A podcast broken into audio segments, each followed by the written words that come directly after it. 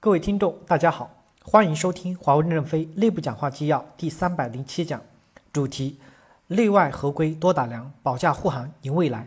任正非在监管体系座谈会上的讲话。本文刊发于二零一六年十二月一日。导读部分，在任正非看来，公司不因为腐败而不发展，也不因为发展而宽容腐败。公司发展的越快，管理覆盖就越不足，暂时的漏洞也会越多。因此，华为设置了内部控制的三层防线。业务主管、流程 owner、内控及风险监管的行业部门、内部审计部，华为公司建立起这支监管队伍不容易。一个组织要有铁的纪律，没有铁的纪律就没有持续发展的力量。华为最优秀的一点就是将十七万员工团结在一起，形成了这种力量。公司发展这么快，腐败这么少，得益于我们在管理和控制领域做出的努力。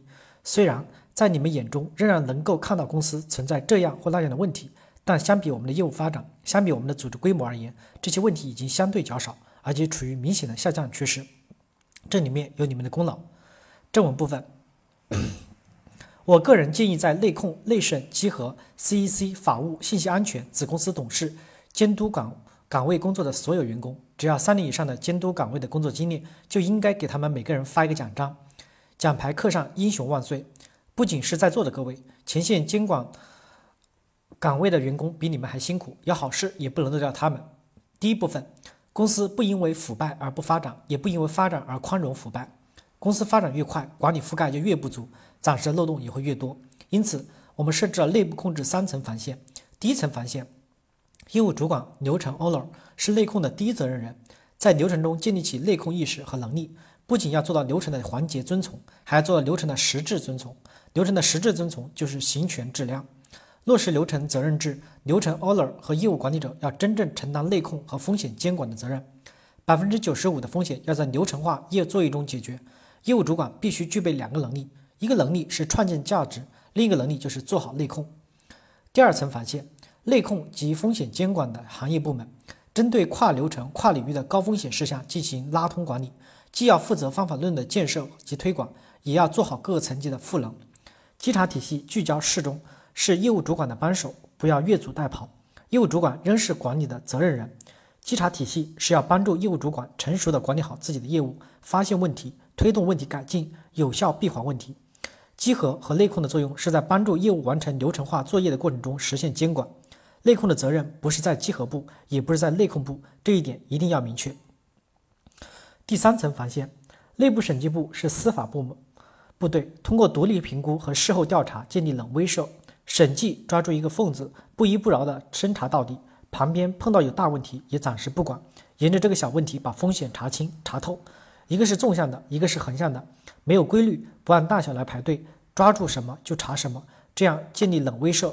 冷威慑就让大家都不要做坏事，也不敢做坏事。现在大事大案建立了机制，培养了队伍，要继续抓好单据的入口管理，不要淤泥堆积，要建立严格而不误的规则。明确收到供应商、各客户单据投诉的事务性员工，必须当天或者不迟于第二天，将消息贴在公告栏上。一周内必须把单据整理好上传，并给客户开具通知。稽查审计凭此查，不作为员工。前五年有意识制单、有有意迟滞单据传递的，接受过供应商旅游度假的事务性员工要反思，不合适的员工要进入末位淘汰资源池。但仍可以在职在岗自信，轻的可以降职降薪，去除虚拟股 ESOP 或 TUP，大胆的把责任心强的员工破格提拔起来。我们在主航道上已经实现了战时相符的伟大，可以把一些优秀的员工破格提拔起来，开进后勤及一些边缘的业务地带，全面实现战时相符，切实解决小鬼难缠的问题。数据透明是监管的基础，也是反腐的基础。第二，人力资源的正向分配就是干好了多分钱。现在的公司的利润很多都是创造出来的，既然大家能创造出来，为什么还要去偷鸡摸狗呢？没有必要。所以，一方面我们要用正向分配引导大家不要犯错，另一方面用冷威慑来控制公司不要出现大问题。这样我们一边前进，一边就完成了对自己的整改。从混乱走向有序需要时间，需要过程，所以我们需要这么一支庞大的监管队伍站在我们的旁边，时刻提醒和警示我们需要努力改进的地方。第三，加强问责制的实行，在过渡时期，通过设置零结账户，给大家一个改过自新的机会。没有了零结账户，大家就要更加严格的要求自己。关闭零结账户，并不是反腐减弱了，而是更进一步加强对队伍的约束。就地司法就是一种形式，通过问责体系的建设，让大家愿意沿着正确的规则做事，愿意尽职尽责的做事。感谢大家的收听，敬请期待下一讲内容。